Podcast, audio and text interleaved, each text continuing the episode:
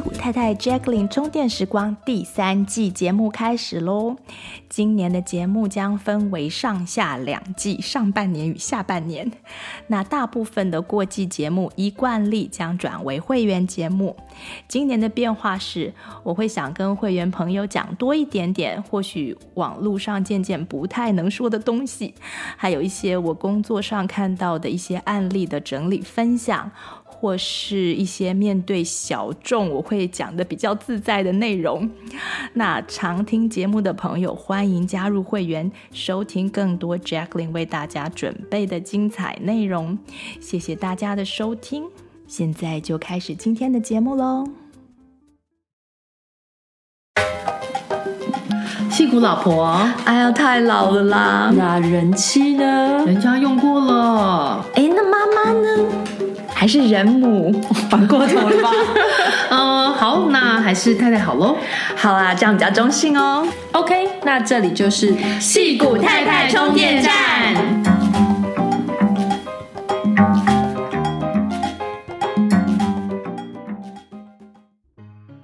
让巧虎陪孩子学中文，越早学习说的越流畅。巧虎教材每月包裹里有游戏书、贴纸。DVD 玩具，联动式学习法，让孩子轻松学中文，从小养成说中文的好习惯。完整的产品规划，培养生活好习惯，语文、数学、科学、逻辑能力，通通一级棒。从一岁起到小学中年级，量身定做七个版本。对，包子馒头从一岁的巧虎宝宝版到现在的康轩进阶版，都是北美巧虎忠实订户哦。订购请下 www.ciaohu.com 或来电七一四八八八五一九零。大家好，我是 Jacqueline。这一集由我来代表矽谷太太充电站访问我的 BFF Vanina。其实这不算是访问，比较像是特别来宾的主题心得分享。欢迎 Vanina。嗯，大家好。嗯，我们想和大家谈谈多年来我们自己家里的营养革命。虽然我们在心理健康上是不断的努力啊，算是什么修炼自己，但是如果营养没有弄对的话，人还是会相当的不开心。我本身在追求 homeostasis 的这种身心平衡的过程当中，发现营养其实是美好人生的一大关键。那大家都知道，说美好人生是建基在健康的身体上面的。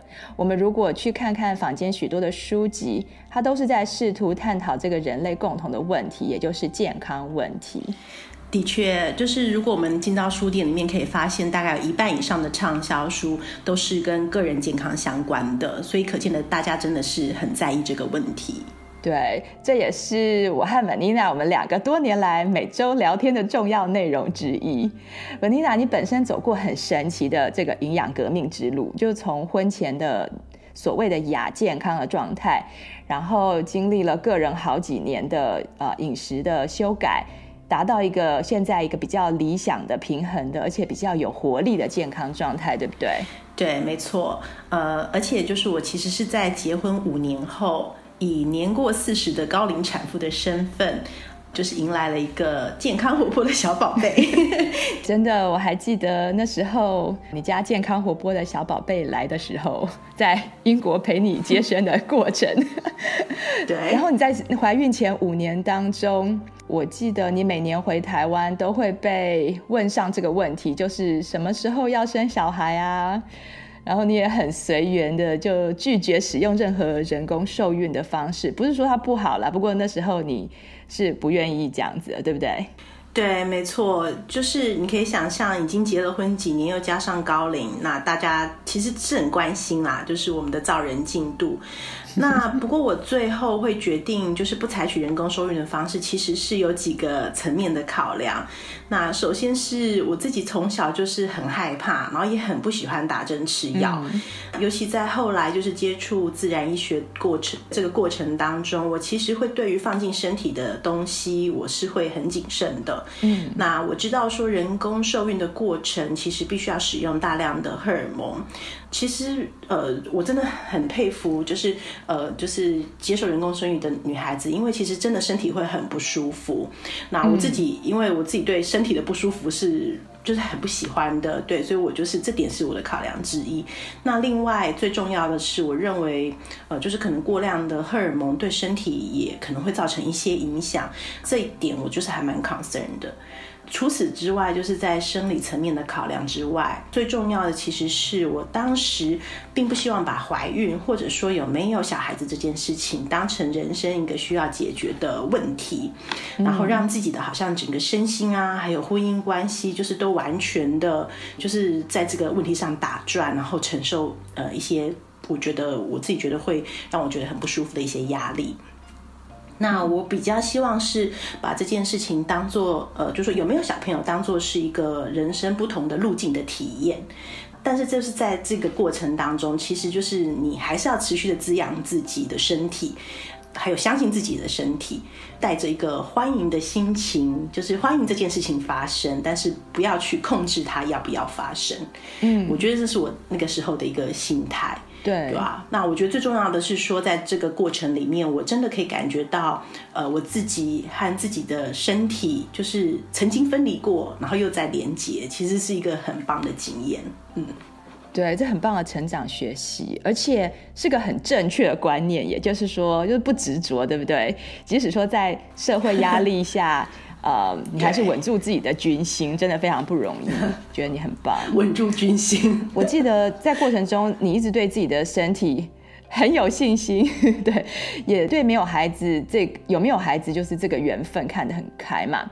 所以在这边，我想要把你抓上节目，和听友分享这趟营养革命的过程。再次谢谢你来。嗯，谢谢 Jacqueline 的邀请，就是我真的很高兴，也很荣幸来到戏骨太太，因为我本人就是这个节目的忠实粉丝。谢谢。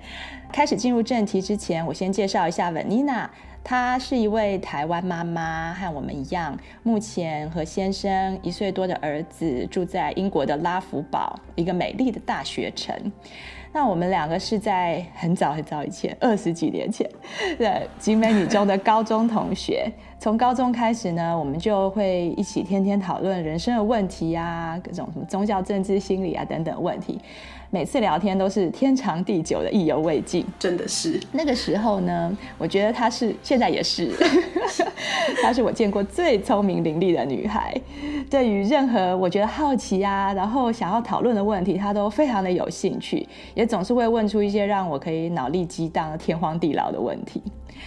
和他一起就是找各种问题的答案，是人生的一大乐事。然后我们在高中毕业之后，在政大又有缘同校嘛，一起参加一些合唱团、小重唱、音乐剧团等等，也是有很多的机会可以聊天。在毕业之后，我们各自上研究所，呃，见面的时间就比较少了。后来先后。成为外籍新娘之后，又拜了网络科技之赐，可以继续的每周固定的聊天。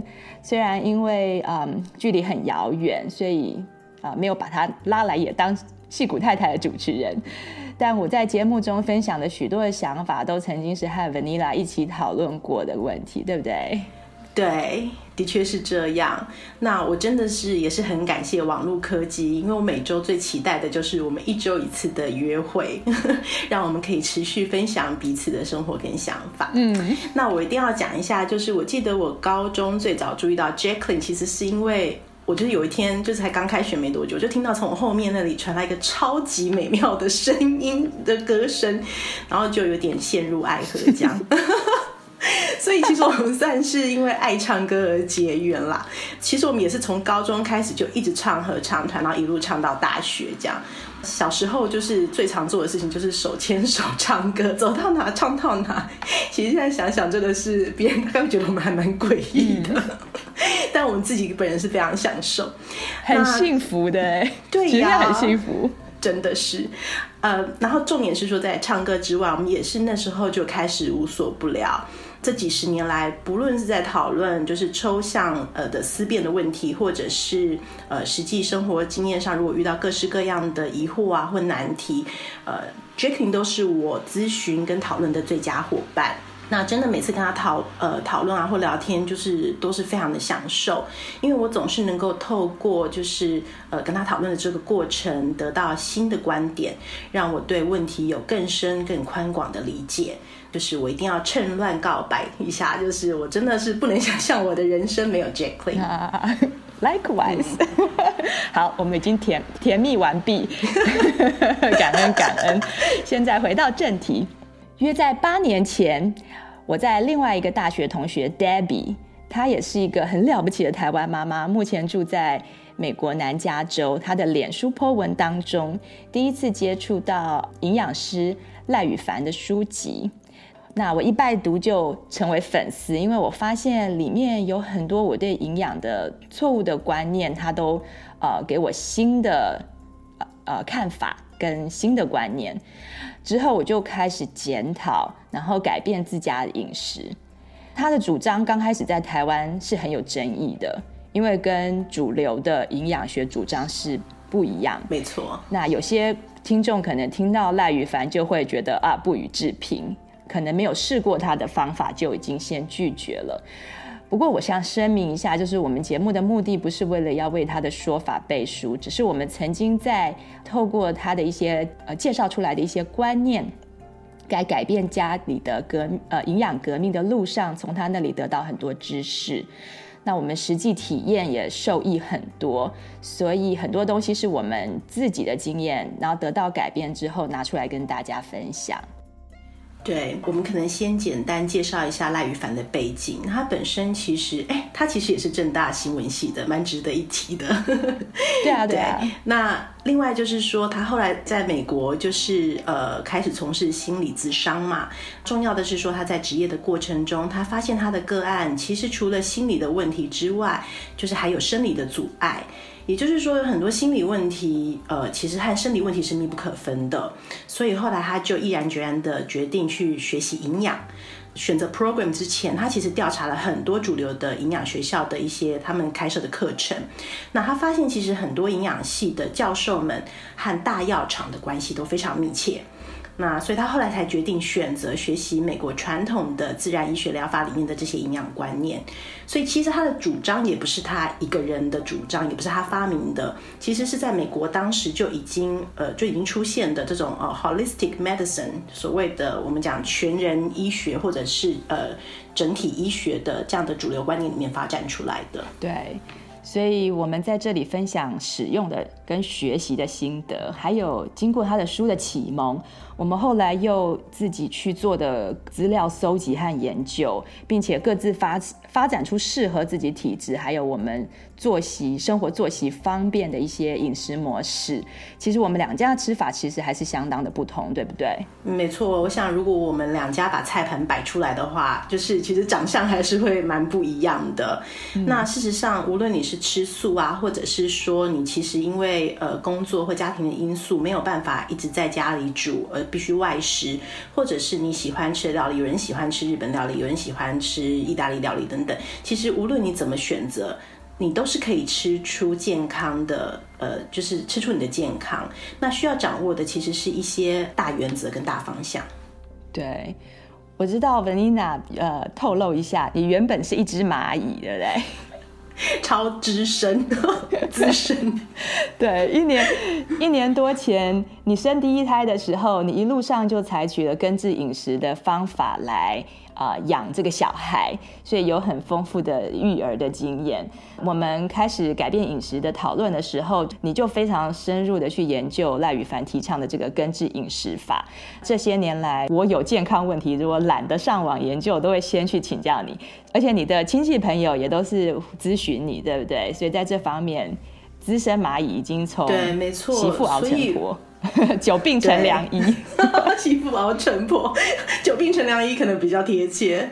对，所以我家人其实对我的转变应该是感受最深的，因为我几乎是毅然而然就就是就是完全改变我的餐盘跟饮食习惯。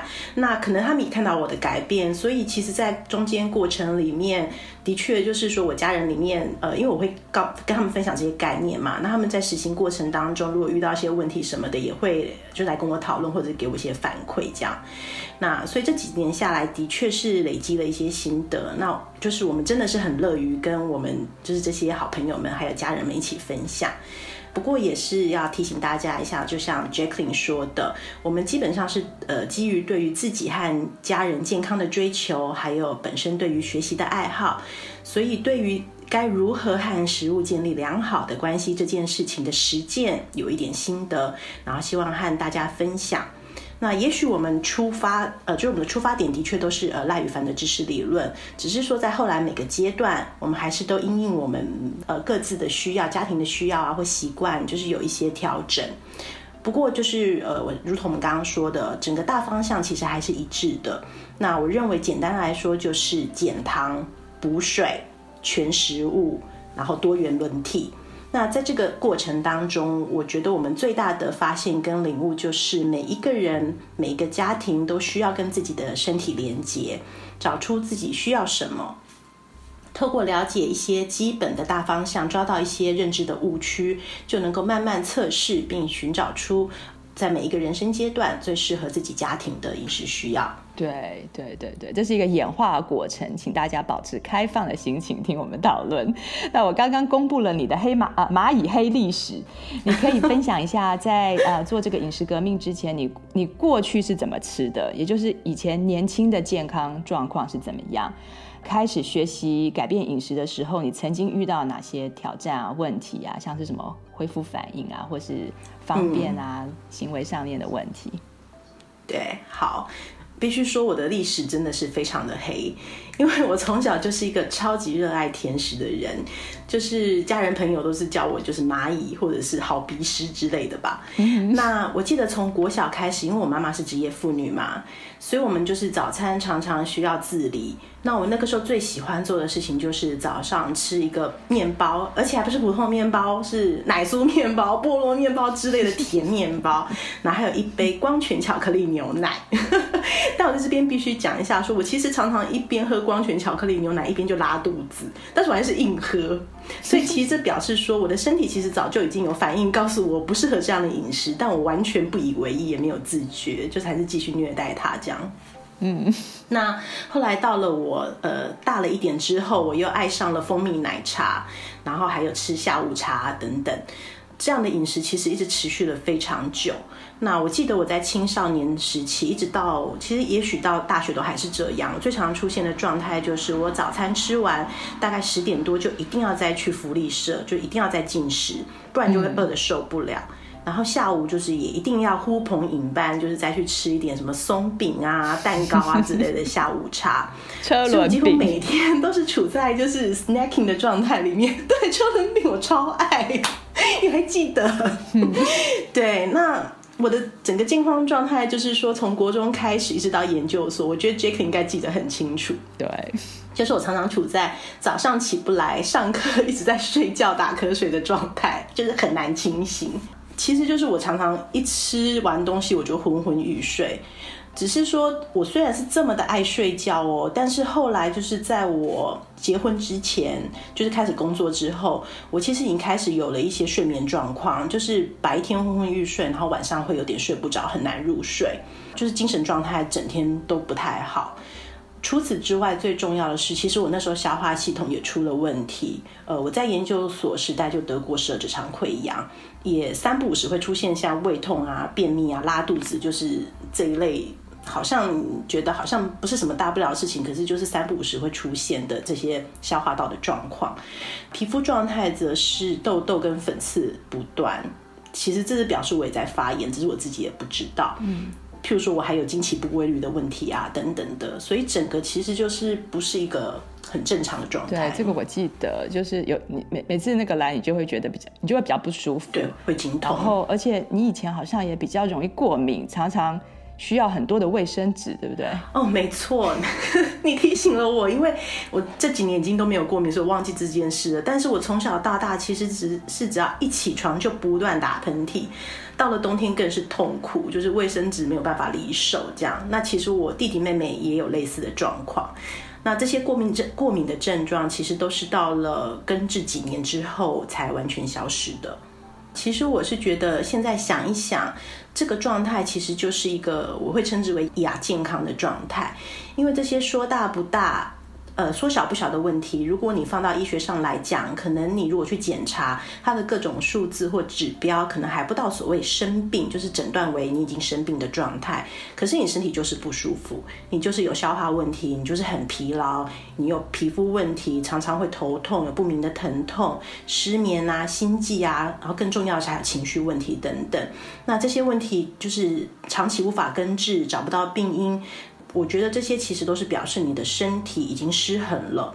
那如果继续发展下去的话，它久而久之可能就会成为可以辨识、医学上可以辨识的疾病。所以亚健康，亚健康就是有慢性病的前兆了吗？可以这样说吗？对，没错，呃，亚健康代表你身体已经失衡了嘛。那这个失衡，如果你没有矫正它，你让它进一步发展，其实它就会形成医学上所谓的慢性病了。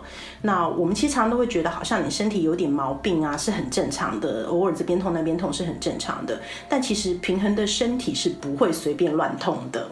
嗯，很很很神奇。对，那据你所知，什么原因是会造成失衡，甚至慢性病呢？对，其实我是认为身体的失衡。呃，其他基本上就是根源于我们怎么每天怎么去实践我们日常身体和外界互动的方式，其中饮食其实就是我们跟我们的环境互动当中一个最重要的一环。那我们每天吃进去的东西都会在我们的身体当中呃作用，产生一定的生化反应。那如果你长期吃错了，你就会导致失衡。如果你失衡的状态持续，就会有各式各样的不舒服的状态产生，然后甚至于最后导致慢性病这样。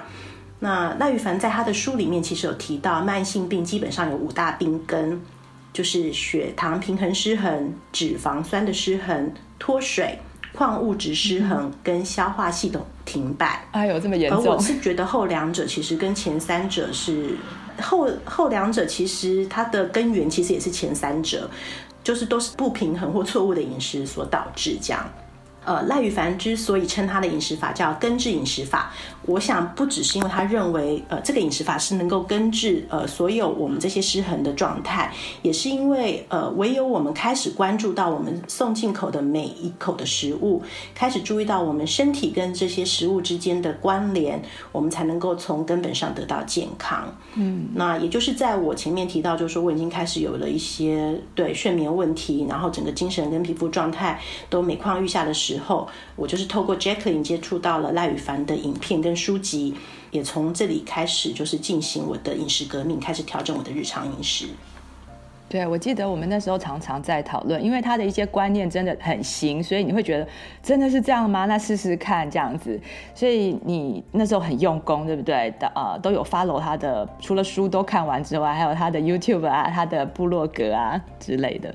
对，没错。其实我非常喜欢他最早的部落格，因为里面有一个讨论区，因为我们应该都算是他的第一批读者吧，所以就是里面会有很多跟我们一样，就是实行了他的饮食法之后，就是不管是有心得，或者是有疑惑，或者是像我们刚刚讲的有一些身体有一些反应，他们都会上来回馈。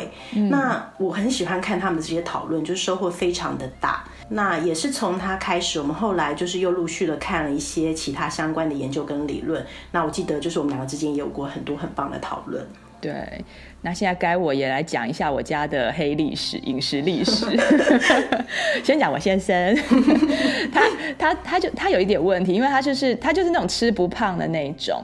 那我以前会很羡慕他，觉得这样子根本就是没什么不好，对不对？你怎么吃都不会胖。后来才知道，这其实也是就是腺体健康失衡的表现。他以前就是常常就是吃完早餐，然后在中餐前面一小时就饿到不行，就撑不到中餐，一定要去吃个什么。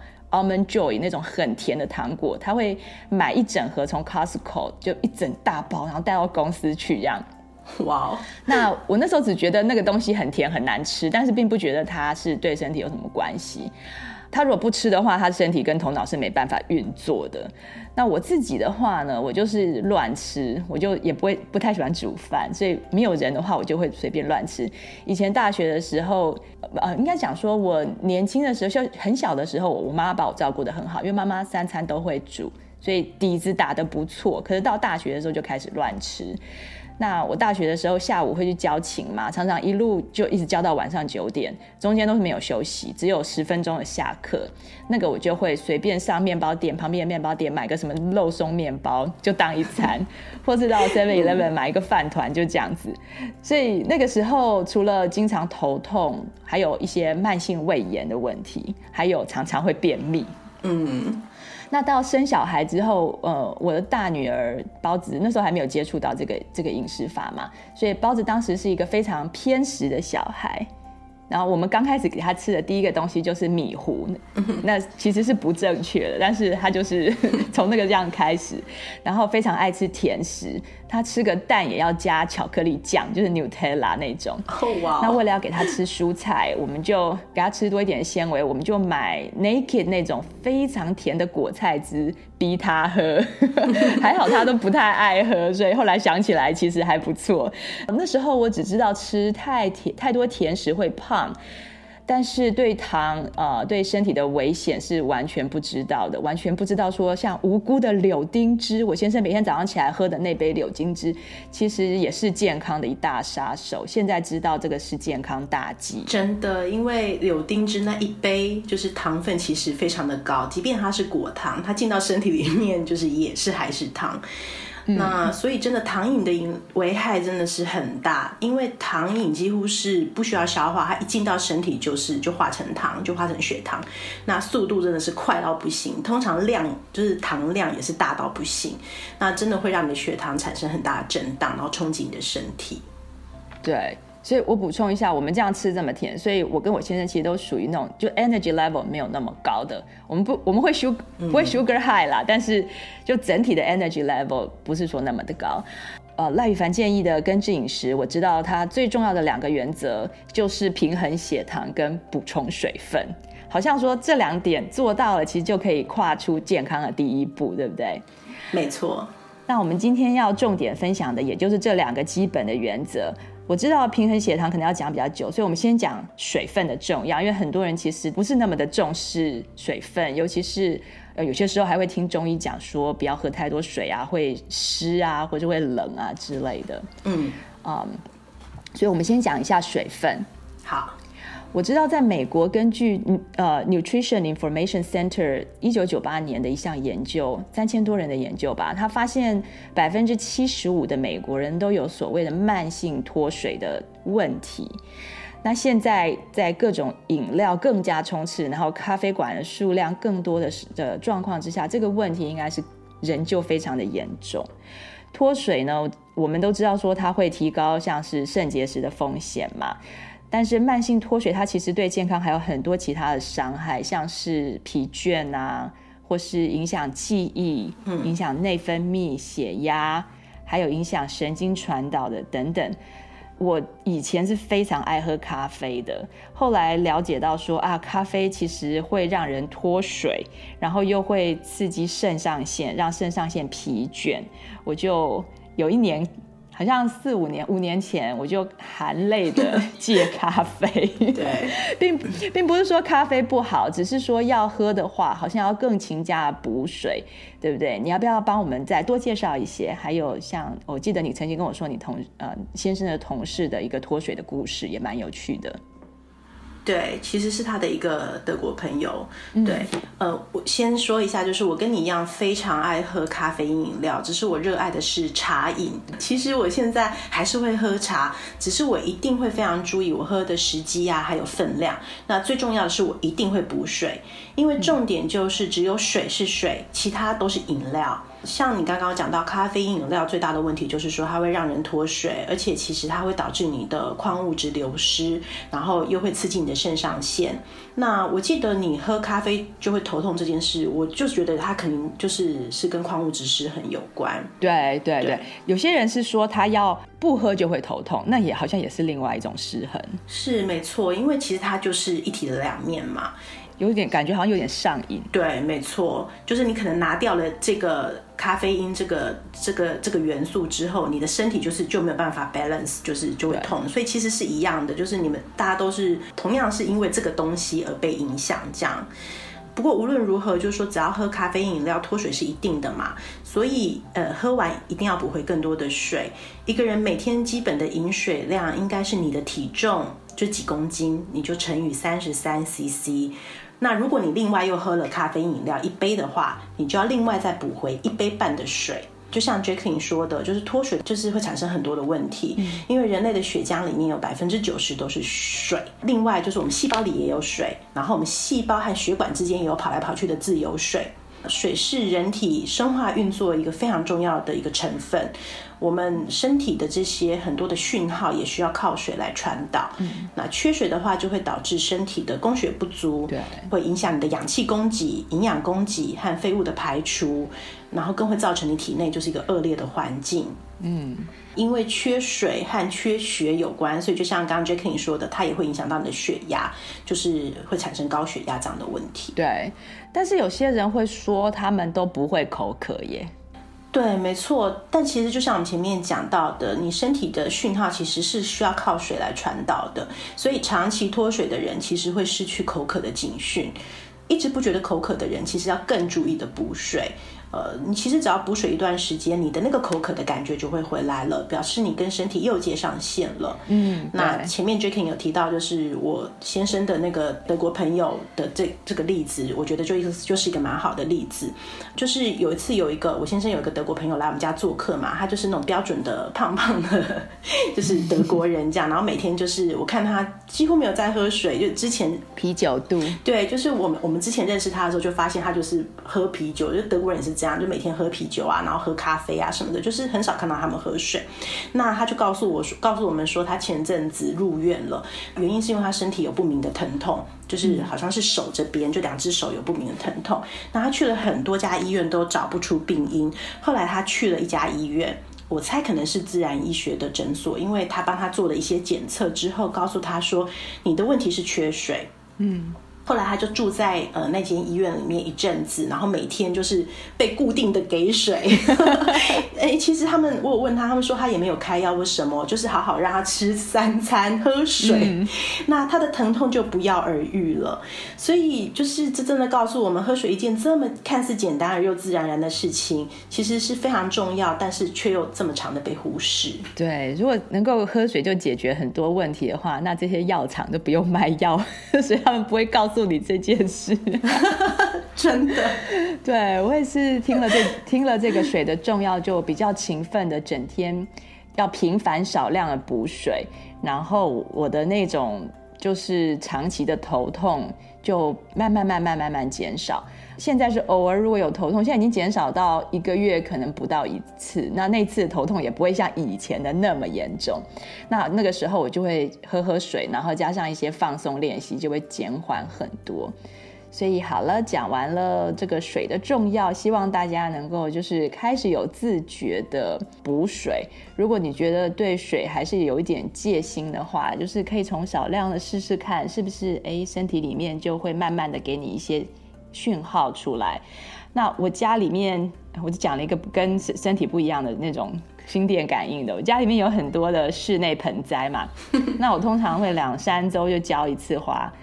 偶尔忘记的时候呢，我就会感觉到说我的植物会跟我心电感应，他们会跟我说我口渴，我口渴，然后我就会去帮他们浇水，就会看到他们就是又站起来很开心。所以没有口渴讯号的身体，好像也需要啊、呃、开始建立自觉，对不对？对，在身体连上线之前，你可能还是要靠大脑提醒一下自己多补水，多补水。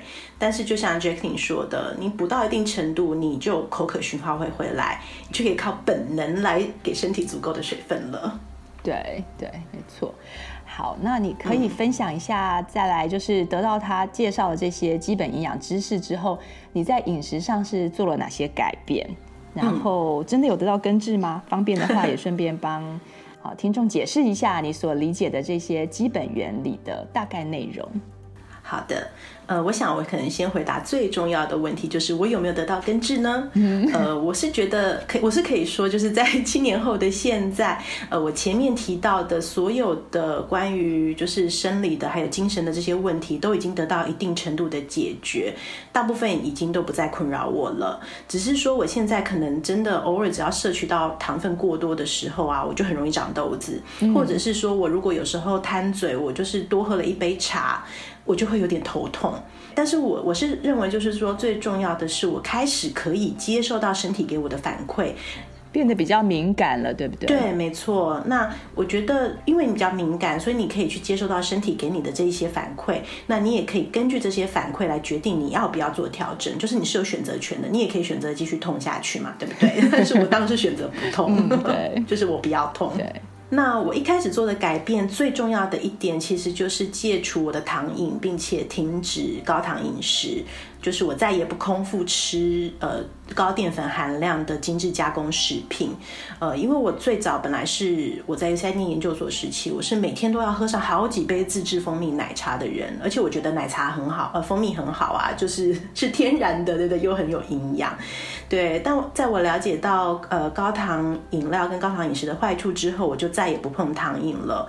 那最重要的是说含糖饮料，它是糖溶在水里面嘛，就像我们前面讲的。它几乎是一喝进去就立刻冲高血糖，没有和蛋白质跟油脂一起吃的高淀粉或者是高糖食物，其实也是一样的效果，就是它们会立刻的在你的体内被消化，然后让大量的糖分进入血液当中。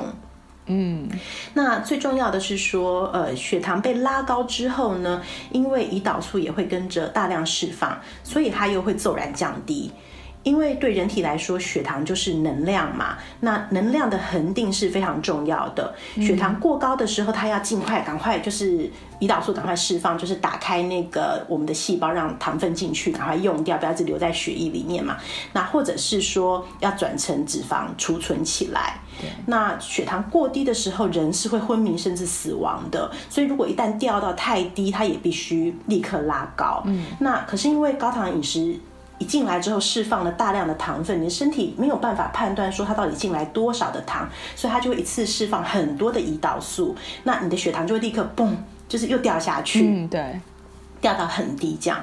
那如果说一个人每次进食都让你的血糖处在这样子剧烈的这种上下震荡的状态，那就是让身体不断的在释放胰岛素降糖和释放压力荷尔蒙升糖之间徘徊。长久以来，就是其实刚刚 Jackie 已经有提到过了，你要不就是呃出现所谓的胰岛素阻抗，就是你的细胞对胰岛素产生不耐嘛。对。那要不就是你的肾上腺先疲累。然后产生荷尔蒙阻抗，嗯、那前者会导致你有出，就你开始出现血糖问题，或者甚至于是糖尿病。那后者呢，则是会导致你的腺体就是开始出现亢进啊，或者衰退等等这些问题。对。另外一个就是说，如果你血糖震荡久了，就是不断的上下的 swing 之后，你的血糖的平均线就会慢慢的往上修，或往往慢慢的往下移，就会出现呃，有些人就说他喝水就胖。或者是刚刚 j a c k i n 讲说的，就是他先生怎么吃都吃不胖，但是精神状态很很差，就是常常需要呃一些东西来 keep 你自己的呃肾上腺的这样的一种状态。对，所以这两者的问题根源其实都是一样的，只是看你哪个腺体先撑不住，先出问题这样。对，所以就是摘要一下，就是说肾上腺和胰岛素两大腺体，一个帮忙拉升血糖，一个是帮忙降低血糖。然后，如果两个工作过量的时候，都会疲倦或受伤。肾上腺和胰岛素这些荷尔蒙长期过量，细胞对这两种腺体就会产生阻抗或是衰退，进一步就又在增加这两个腺体的工作量，对，还有疲倦的症状。最后就是反映在你好像体重的失控，因为你的血糖平衡线已经上修或下修了，已经不正常了，就对了，失衡了。对。没错，那可能稍微提一下，就是说，如果说你是在均衡饮食的状况之下，你的血糖还是会往上往下，但就不会出现赖宇凡呃所说的这种刚定义的这个血糖震荡的现象。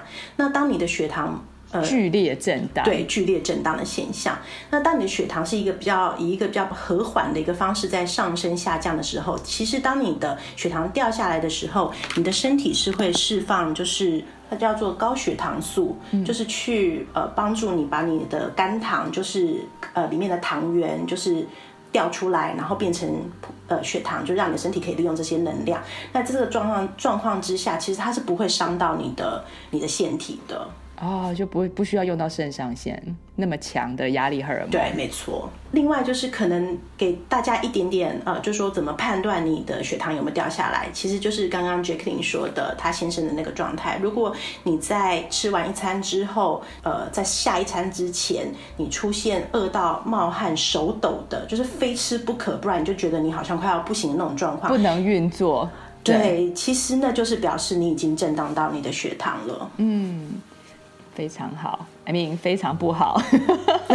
那除了这个坏处之外，高糖饮食还有、嗯、好像还有其他危险，对不对？要不要多说一点？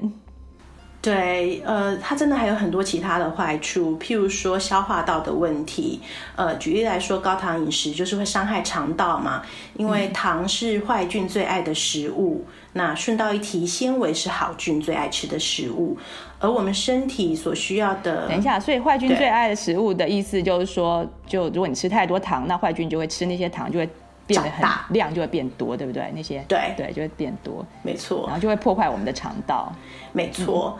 嗯、如果你呃就是要滋养好菌的话，你就是应该要多吃青菜啊这些的，就是因为纤维是他们爱吃的食物。嗯，我们其实肠道的菌就是影响我们很多，但是我们这边在食。就是时间上没有办法，就是进一步再多提嘛。可是我们可以呃稍微提一下，就是说像我们身体所需要的 B 群，它其实就是好菌的代谢物。对，那你肠道的菌种失衡，其实会影响到你的消化排泄，还会产生代谢疾病啊、皮肤问题，而且更重要的是脑部会退化，还有各种的身心症。对，因为很多神经传导物质是在啊、呃、肠道里面制造的。所以它真的是会影响脑部，对，没错。补充一下，对，真的，因为我记得，呃，就是我们后来有读到一个说法，他现在就是说，像老人失智症，其实它就是大脑的糖尿病。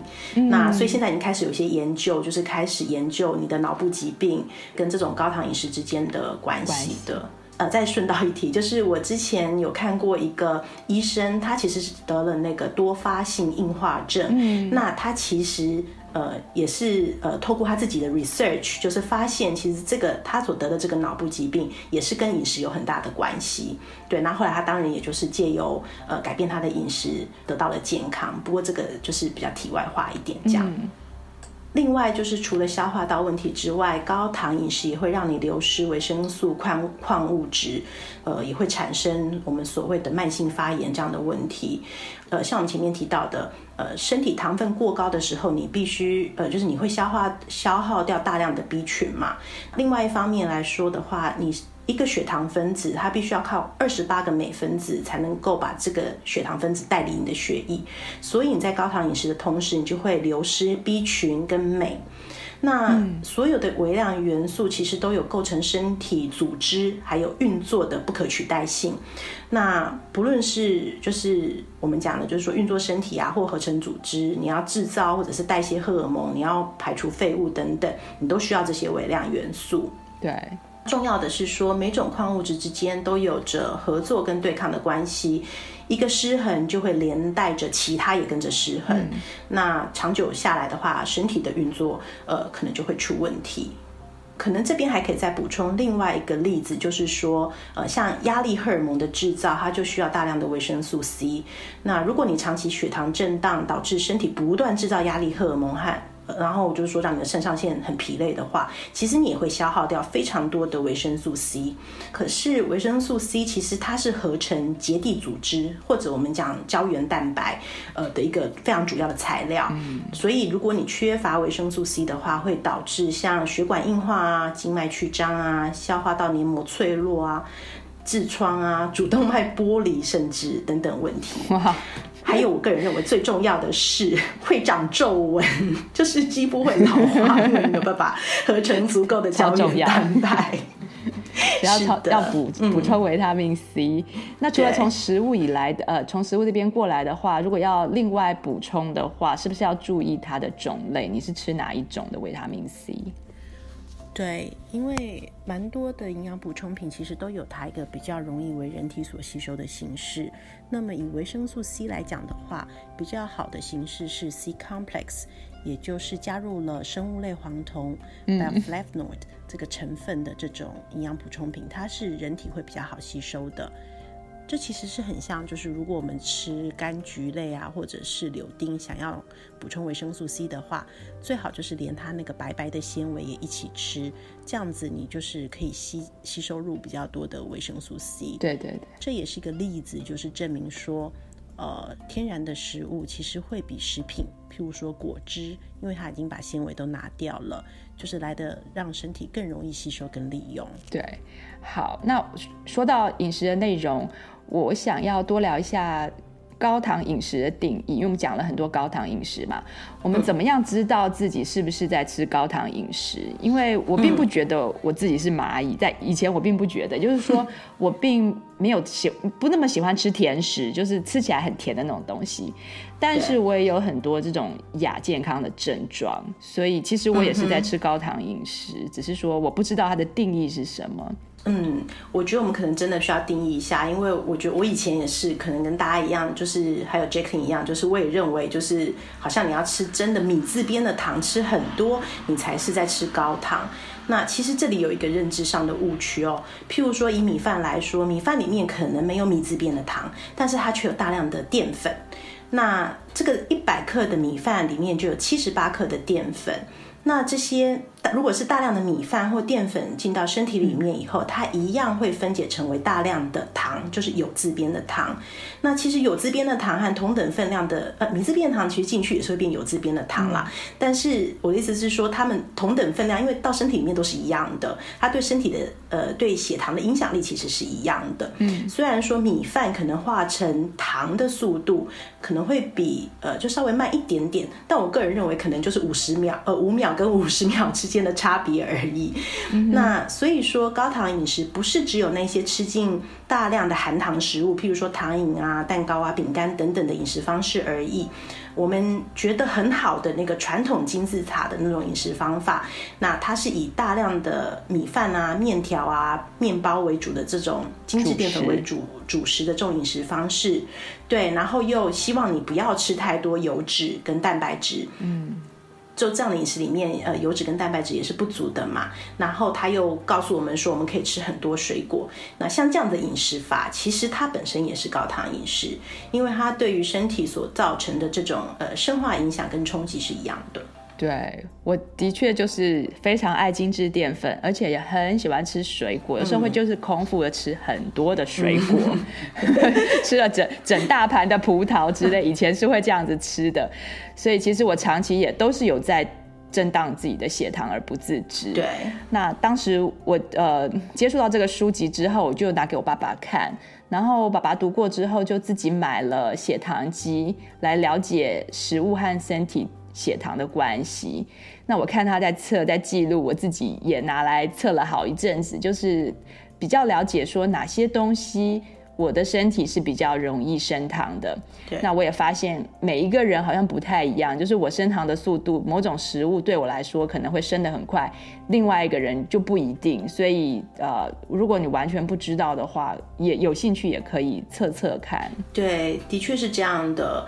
呃，虽然说大致上来讲，人类生化系统的设计基本上是一样的，可是譬如说因为基因啊、生长环境啊，或者是有人天生胰脏就是比较大颗啊等等。这一类的，呃，嗯，就是说，他对于不同的食物还是会有不同的反应。那譬如说，像大部分的西方人，他吃奶制品就没有问题。可是有些人，呃，像我就东方人，像我就会好像就缺乏一个消化牛奶的酵素一样，嗯，就是只要一喝就会拉肚子。那或者说有人可以喝蛮多酒的，那有些人就是不太行。对，另外就是说。同样是高糖饮食，譬如说有些人是血糖先出问题得糖尿病，那有些人可能是其他内分泌系统出问题，譬如说变成有甲状腺机能亢进啦，或者是说肾上腺疲倦啦等等的。那这个部分其实就哪里会出问题，可能也是因人而异。对对对，就是看你哪一个腺体最脆弱，就会先出问题。对。呃，譬如说前面所提到的，呃，虽然淀粉的分解比糖慢，但是其实你进到身体里面都还是糖，有自边的糖嘛，所以对血糖有同样的影响能力。所以除了呃进到身体里面的糖量，总糖量之外，糖分解的速度。呃，还有它进入血液的这个速度，其实也是很重要、很关键的。所以，如果你单吃，就像刚刚 Jackie 说，你空腹吃一大堆水果，或者是你空腹单吃米饭啊、蛋糕啊，甚至于地瓜，只要你没有随着有油、有蛋白质的食物一起，它们都会以很快的速度消化分解，而造成血糖高升。所以，其实猪油拌饭比单纯吃饭来的健康，对不对？这是一个很难回答的问题。应该是说，嗯，应该说我们不需要恐惧呃猪油拌饭，就是猪油拌饭其实是可以很营养美味的。但是如果你吃猪油拌饭，你还是一次吃三碗，那恐怕就是这个问题，就是过量的糖还是存在的。啊，对，所以。量还是一个问题，嗯，对，然后还有你食物的搭配，就是因为只有猪油可能其实是拉不住，比如说一整碗白饭或者两碗白饭，你可能还是需要呃跟其他的呃就是蛋白质啊的东西或蔬菜。卤肉饭，蛋白质跟蔬菜对一起吃。是比较理想，对。所以就是说，有一个很重要的概念啊，就是我们刚刚其实已经提到了，碳水化合物，特别是淀粉含量高的食物，一定要跟着有油、有蛋白质的食物一起吃，然后呃，ideally 就是还跟着蔬菜一起吃，因为这样就是可以摄取呃多样的元素嘛。但是就是说，如果以血糖的维持血糖平衡的这个。这个角度来看的话，只有油跟蛋白质可以拉长你的消化过程，并且减缓血糖进入血液的时间，所以这也就是所谓的平衡血糖。因此，呃，就是相较于传统的金字塔饮食，根治饮食的原则其实是要把金金字塔倒过来吃，也就是你要以好蛋白质、好油脂和蔬菜呃为主，那补充适量的淀粉。少量的水果，还有少量，就是如果你要吃也是可以，但是呃，像精致淀粉跟加工食品，你它并没有说你不能吃，但你要很注意你吃的分量跟时机。对，所以量的关系很大。对，没错。那其实，在我们刚接触到赖宇凡饮食的时候，就是在前面 Jackie 有提到，就是大概七八年前，这样的饮食法其实是很反主流的。他其实当时也遭受到蛮多的攻击，特别是他为油脂平反这一点。只是说，像八年后现在，我们现在看的话，会发现，呃，大家对于各式各样的饮食法，譬如说生酮饮食啊、原始人饮食法啊，然后甚至于间歇性断食啊等等，都开始慢慢熟悉的状态之下。呃，可以看出以天然全食物为主，吃高营养密度的食物，然后而不是吃食品，并且减少高糖的饮食呢，是一个大家都有共识，也觉得这是比较能够得到健康的一个饮食发展趋势。对对，现在我爸妈也都改去，他们刚开始是吃根治嘛，嗯，然后现在也都改去吃更更严格的一个生酮饮食。嗯，那我的话则是。因为我还是蛮喜欢吃淀粉，觉得我没有办法。我也我也蛮爱的，其实我也是。所以我现在就是呃，对我现在就是变成说习惯了，就是用间歇性断食来做进一步的保养。嗯哼哼哼。所以其实有很多很多不同的方法，只是说有个基础这样子入门。没错，我觉得赖宇凡的方式其实真的是可以作为入门，因为它很容易实行，也很容易维持。那等到我们比较了解食物和自己身体的关联之后，我们会发现其实是有很多弹性可以因应自己的需要做调整的。呃，毕竟我觉得饮食不是节食，就是你不是说什么做个一两个月就算了了，它是要跟着你一辈子的。既然是要做一辈子的事情，它一定要能够跟你自己的生活融合，然后你要能够享受才可以。嗯，那你要不要稍微跟我们分享一下根治饮食它最基本的饮食内容是建议内容是什么样？好的，没问题。赖宇凡的根治饮食法，就是他把餐盘调整的比例是，就是目测以目测来说，蛋白质是百分之四十，然后蔬菜百分之四十，淀粉百分之二十，也就是说，差不多同等分量的一份肉或者是蛋白质，然后一份蔬菜，然后相对少量的淀粉。至于油的部分，因为它是就是包含在烹饪当中，或者是说跟着食物本身来，呃，譬如说三层肉里面的油啊，或鸡皮面的油，所以它并没有另外计算在这个餐盘当中。嗯哼，那呃最重要的是说，这样的餐盘不是一天吃一餐，而是只要你有吃，就是你三餐。进食都得要这么吃，让每一次进食，呃，都有好油烹调的蛋白质跟蔬菜，然后有呃好的淀粉，然后呃就是说你可能一天呃可以选个一餐或两餐，就是随餐吃点水果这样，那这样其实就是一个蛮均衡的一餐了。嗯，不过讲到水果，我是觉得还蛮有趣的，因为。以我来说，我其实从小就没有那么爱吃水果。那我长大之后，我就是有读到一些文章，他才我才知道说，人体其实你要消化任何食物，你都需要消化酶或者是说酵素嘛。嗯。那有时候你其实不喜欢吃某些东西，或者是说你吃的东西会有症状，其实可能就是你的身体在告诉你说，我缺乏消化这个食物的这个酵素或者是消化酶，你其实不适合吃太多。嗯。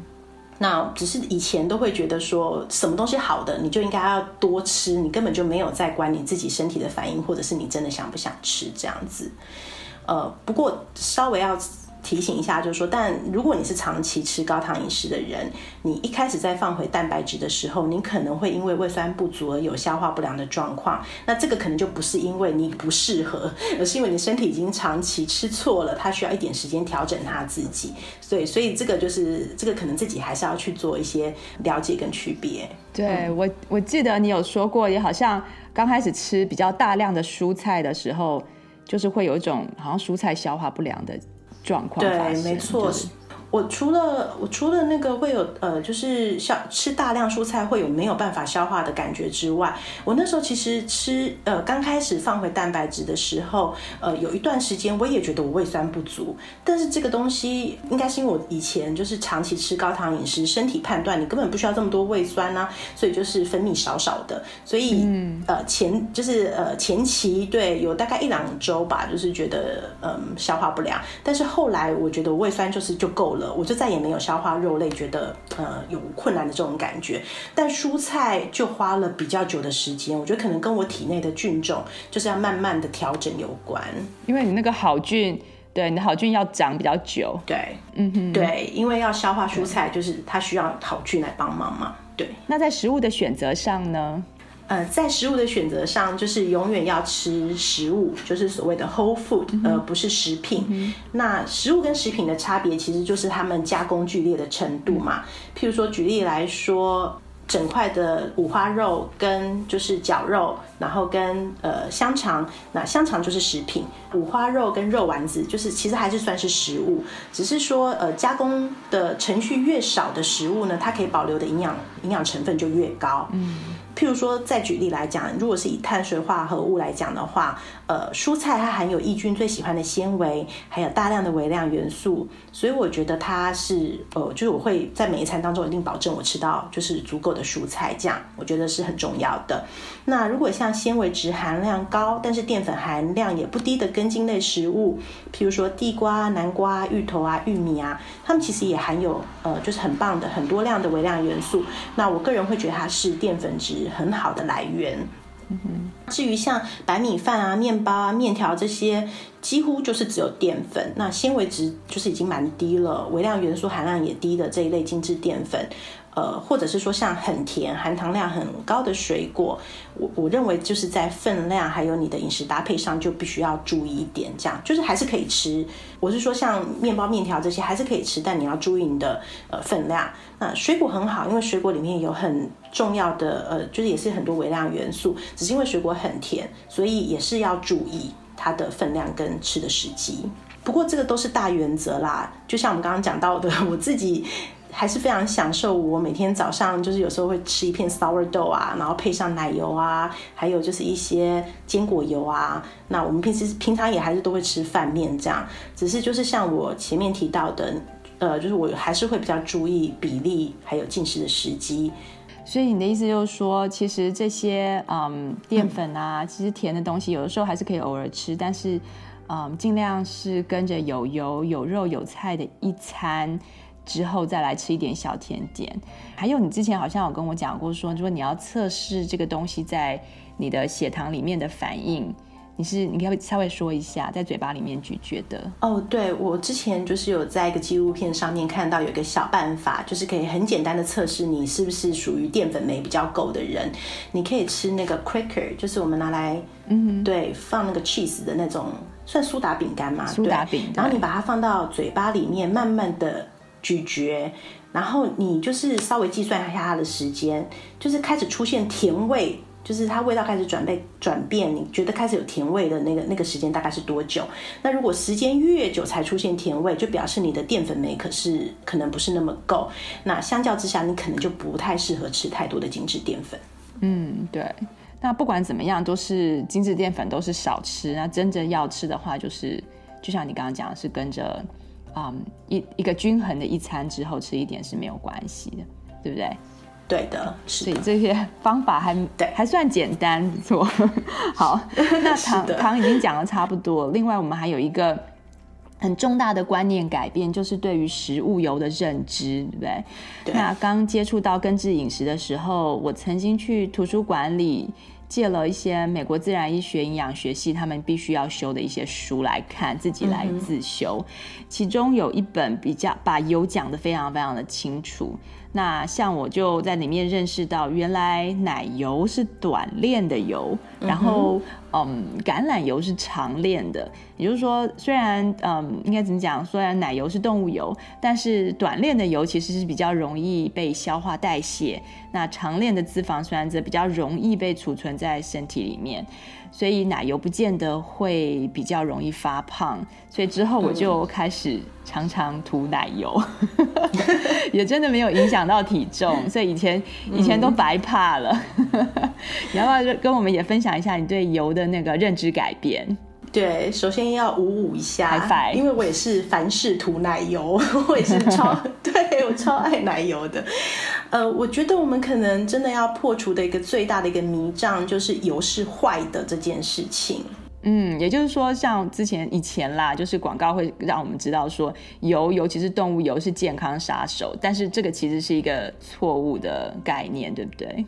是的，因为其实跟我们多年来的认知刚好相反。其实油非常非常的重要，真正造成危害的其实是过量的糖，油只是背了黑锅而已。嗯，那事实上我们呃需要油脂来吸收脂溶性的维生素、矿物质，同时油也是我们心脏最爱的能量，然后它也是构成细胞膜、胆汁、神经髓鞘等等这些人体重要呃部位，还有荷尔蒙。的一个重重要的原料，内脏脏器，对脏器。那像我们的大脑，其实有百分之六十就是胆固醇啊，就是我们的大脑其实也是也是油构成的，嗯，油和水，对。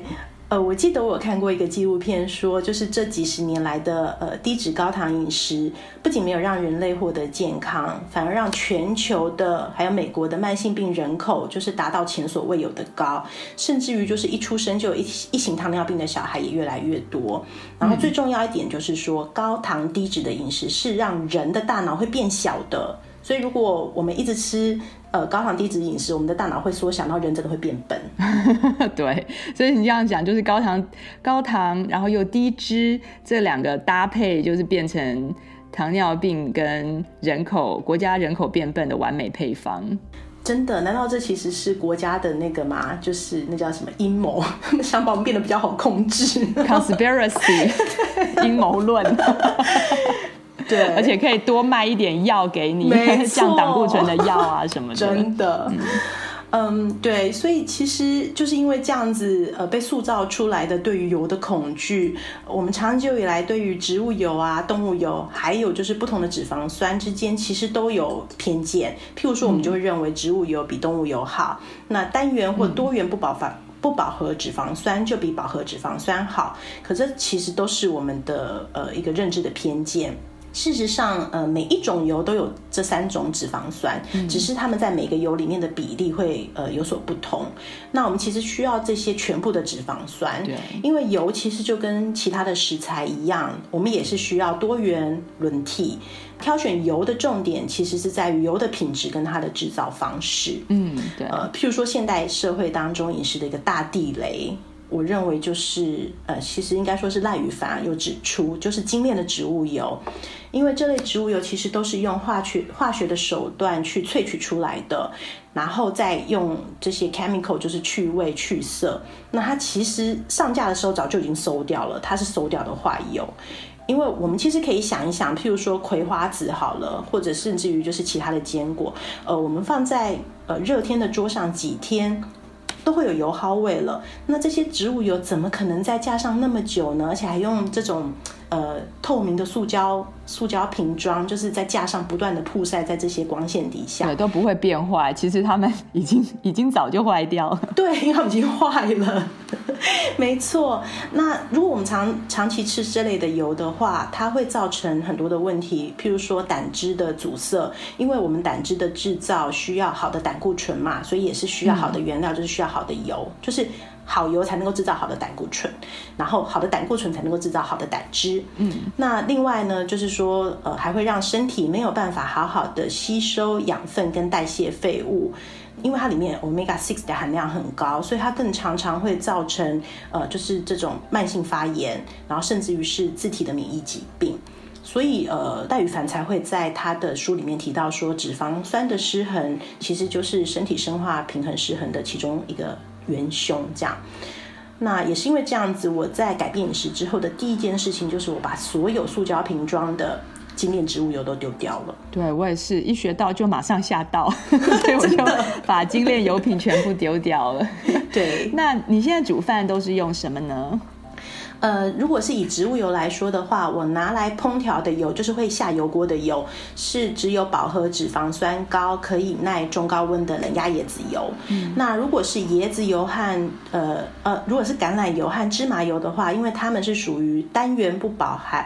单元不饱和脂肪酸高的油，嗯，所以我一定选呃有机冷压，并且是按瓶包装，因为他们还是有点怕光怕热，所以最好是就是黑的这种玻璃瓶包装的。对，那在烹烹调上的话，如果我会拿来进油锅，我大概就是会比较是低温炒，或者是说把它跟其他的油混在一起，就让其他呃燃点比较高的油可以来保护它，这样子，比如说把它跟猪油混在一起炒菜，嗯，那或者就干脆直接做那个 dressing。就是沙拉酱，就是当蘸酱就很好吃。嗯。那如果是像多元不饱和脂肪酸的这种坚果啊，或种子类的，因为它是多元不饱和脂肪酸，就更更不稳定了，对不对？没错，没错，它是完全怕热又怕光。嗯哼，对对对，因为它就是它的那个脂肪链就是比较容易断掉嘛，嗯、所以它就是就是只要一加热，它可能就会对就会变质了。嗯。所以基本上我就是一定把它们放在那个冷藏或冷冻。然后要吃的时候拿出来，这、就是我的种子跟坚果，就直接吃。对，我的坚果也都是放在冷冻。对，这是比较好的形式。另外的话，呃，如果说像动物油，因为它呃饱和脂肪酸比较高嘛，所以它基本上不怕光也不怕热，所以我就是拿来做煎煮炒炸，就是、嗯、就是各式各样的烹烹调方法。那我会用的油包括呃炒丝奶油啊、猪油啊、鹅油啊、鸭油啊、羊油啊、牛油啊，还有 ghee 澄清奶油、嗯，我就是全部都用这样。因为呃动物油的重点呢，其实是在于动物的养殖方式。那譬如说呃吃草。动物的油里面有很丰富的维生素 D3，还有 Omega 3，那它们其实是呃人体非常重要的营养素。那像我们之前有讲到，就是 Omega 3其实是呃人体消炎的一个很重要的一个原料嘛。对。我们的人体其实就像 omega six 吃多会发炎，那 omega three 就是可以让你消炎。嗯。那人体的痊愈其实是需要经过一个先发炎再消炎的过程。对。所以我们其实是都要吃的。对对对。对，因为像有些人可能会有点呃担心，就是说动物油好像会不会也是会有 omega six 或什么这些问题。可是事实上，只要是好好养的动物，它里面就是都会有一些像吃草的鸡也会有，嗯，就是也会有 omega three。嗯。那所以你在吃它的时候，你就同同时吃进了消炎跟发炎的材料，对，对，那它就会比较平衡。对，所以我我我是呃认为说重点其实就是呃天然多样，然后轮替使用。那这个原则可以套用到所有的食材选择。呃，很多人都会担心就是会不会吃进过多的油。其实你基本上只要是跟着烹调而来的油，或者跟着食物本身而来的油。然后你随着均衡的一餐吃，其实不太可能过量的。对。那相反的，如果你是高油又高淀粉或者是高糖，对，油跟糖一起来的话，你就真的会吃进过量的糖，然后还有吃进大量的坏油。嗯。所以我是认为一般人诟病的所谓高油饮食，其实是高糖高油饮食。对对，对。那这个就可能对身体真的就是会比较有负担。对，没错。我们刚刚讨论了高糖，讨论了油的种类，还有呃选择的原则。嗯。另外，如果要是平衡血糖的话，是不是吃的顺序也有关系？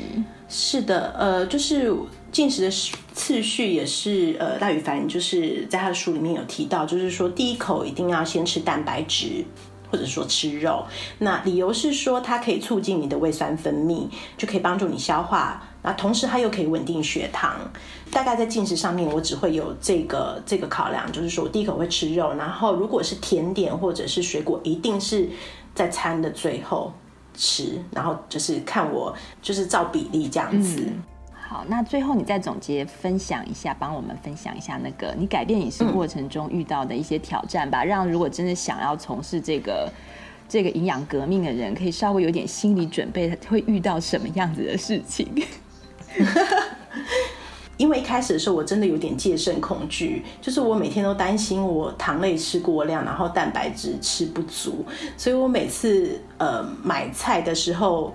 都要确保我的蛋奶鱼肉 就是就是很大量的采美这样，然后我都觉得我们附近那个肉铺鱼摊的人可能觉得我家是养了肉食性动物，但殊不知只有那个时候只有两个人。对，那其实我那时候其实真的只是因为处于就是紧张的阶段，然后那时候对于淀粉呃的控制也比较严格。对，但是现在就是开始，嗯、就是开始找到自己的那个步调之后，其实就会觉得蛮放松的。那重要的就是说，觉得好像是你那一餐你能够享受，对，就是你能够享受你的那一餐，就是是最重要的。那另外，其实也还有跟我想，可能很多朋友也会遇到，就是跟家人的沟通，因为我是那个负责煮饭的人嘛。嗯，那比如说我决定换油，我决定改变餐盘的比例，可是我的另外一半可能不见得呃，就是准备好做这样的改变。那所以就是说呃，花了一些时间，就是你可能需要花一些时间跟你的伴侣沟通。我觉得其实，在过程当中，我觉得还蛮重要的一点是，其实你还是要尊重对方的界限。我我觉得在那个呃，就是在这个过程当中，我觉得比较重要的是，其实你还是要尊重对方的界限，因为他的身体是他的。我觉得你可以告诉他一些新的观念，然后就是测试一下他可以接受的呃程度。那我觉得也不用太 push 他，譬如说他如果还是想多吃一点饭，你不要立刻说不行。你只能吃多少多少，因为我就是这样做过的蠢人，所以就是对，这样是没有效的，而且就是反而会遭遭致到更大的反扑。就是因为我们想要享受我们的饮食，然后想要觉得吃得开心，其实它也是一样啊。嗯，对。那可是我觉得，只要你提供给他好的原料，其实你就是稍微做一些，慢慢慢慢稍微做一点一点的调整。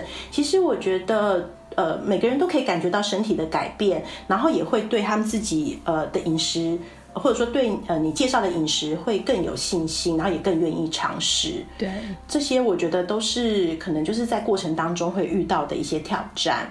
嗯啊，那当然就是还有我中间出现了好几次呃所谓的恢复反应。对对对，有几次，其中有一次非常的惨烈，我想 Jack 应该记得，就是那时候我脸上。呃，就是在我的鼻子、脸颊，就是嘴巴的这两边，就一开始是长了几粒小疹子，嗯、然后后来整个就是呃长了展开来，而且重点是呃，它我我真的到现在还是有点疑惑，它到底是什么？因为你说虽然说是疹子，可是后来它已经有点出现，就是一片一片的会干掉，然后我其实是可以撕下来的，嗯、就是。嗯，我后来觉得可能那段时间，因为我那段时间为了想要，就我在做消化道全饮全运全愈饮食嘛，这可能之后有机会再讲。所以我那时候淀粉量压得非常低。嗯、那我觉得可能因为这样子，呃，就是我的身体好像有一点在大量排毒的感觉。然后我觉得好像就是说它没有别的地方去，它赶快就直从直接从皮肤出来的那个那个感觉这样。对。所以我那时候真的，呃，大概长了足足一个月的。我真的还不是还是不知道该不该称它为疹子，因为它是可以撕掉一片一片的，就是好像凝有什么东西分泌出来，然后凝结住，然后我可以把它撕掉的那种感觉。对，希望各位听众听了不要觉得很可怕或很恶心。对，这个只有发生在他身上，我我我没有。大家的恢复反应会有点不一样，所以不用太担心。对，没错，对，不用太担心。而且其实我觉得，基本上如果呃你其实是渐次的，就是慢慢来的。呃，只是调整一下你餐盘的比例的话，然后就是又不像我可能之前中毒甚深之类的，嗯、其实通常恢复反应是不会这么剧烈，呃，剧烈的，对。对，但是呃，我就是大概一个月之后，就是它就消失了，就完全消失了，我什么都没擦就消失了。嗯、然后哦，擦了一点凡士林，就是保湿，但基本上我没擦任何的药，嗯、之后就再也没有发生过了，就那一个月。毁容的一个月，再次吓唬我们的听众。对，那你刚刚说到，就是你对蛋白质就是有一点点担心，说吃不够嘛。我后来自己有去看一些其他的学派的说法，有些人的说法是说，成人的蛋白质好像是不需要真的那么多，因为身体其实是一个非常有效的一个机器，它会回收所有还能用的东西，所以像死亡的细胞啊什么这些这些材料还会继续在用来制造新的细胞，所以我就比较放松，没有。不需要吃这么多的蛋白质，但是对于成长中的小孩，蛋白质的比例就是当然是还是要高一点。基本上重点还是在平衡啦，对不对？对，的确是这样。而且我像我们也是，就是说在根治一阵子之后，自然而然好像蛋白质的比例也会降低了，就是你身体好像就会觉得，哎，好像够了的那种感觉。我觉得刚刚 Jackie 讲得很对，因为重点其实就是平衡。因为毕竟饮食就是生活，那就像赖宇凡说的，我们是要享受我们的生活，而不是只是要生存而已。那好好的饮食其实是为了让我们可以更加享受生活，嗯、而不是为了生存而充满压力。对，所以有的时候这个多一点，有的时候那个多一点。那身体其实是动态的，平衡也是动态的。只要我们的大原则、大方向差不多，身体。呃，是有非常强大的自愈能力，也有非常大的弹性。对，只要我们开始有意识的关注自己放到嘴里、放到身体里面的东西，那你其实开始呃实行一阵子之后，呃，我相信每个人一定都能够找回和自己身体的连接，还有对于身体自愈能力的信心。对对对对，今天真的很很高兴，终于可以在节目中分享这个主题。我相信啊、有很多关心健康的听众，可能已经都多少有在进行一些饮食上的各种改进。希望能够就是透过我们的提醒，对于还没有搭上这班列车，然后还在为许多慢性健康、呃亚健康问题困扰的听众，能够有一点点帮助，可得到一点啊、呃、想要改变的动力，想要变好的动力跟根治的。啊，契机就是让食物能够变成最好的健康和疗愈的工具。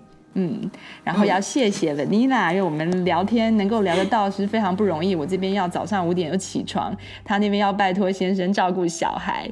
那希望下次有机会还可以更深入的聊这个主题，因为这个主主题的范围是非常非常广，对不对？健康是聊不完的，真的。嗯，今天谢谢 Vanilla，嗯，谢谢 Jacqueline，谢谢大家。谢谢大家收听，那我们下次见喽，拜拜，拜拜。矽谷太太和大家一起听好声音，过好生活。我们下周再充电，大家可以上我们的网站阅读及收听我们的内容哦。That's x i g u t a i t a i dot com，也可以在脸书上搜寻矽谷太太充电站，加入我们的粉丝页哦。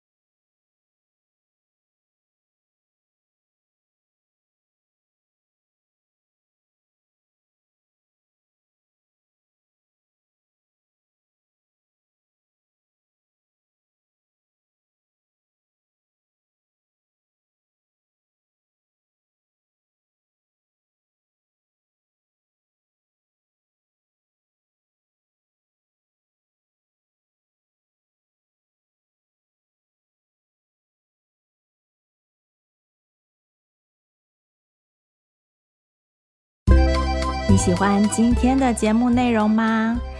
欢迎推荐西谷太太 Jacqueline 充电时光的 Podcast 给你身边的亲戚朋友们。在你收听的播客平台，给我们订阅、评分、点赞、留言和加油。有特别想听的主题，欢迎写信给我们，作为未来节目制作的参考方向。再次谢谢你的收听、分享和支持，我们下次再见，拜拜。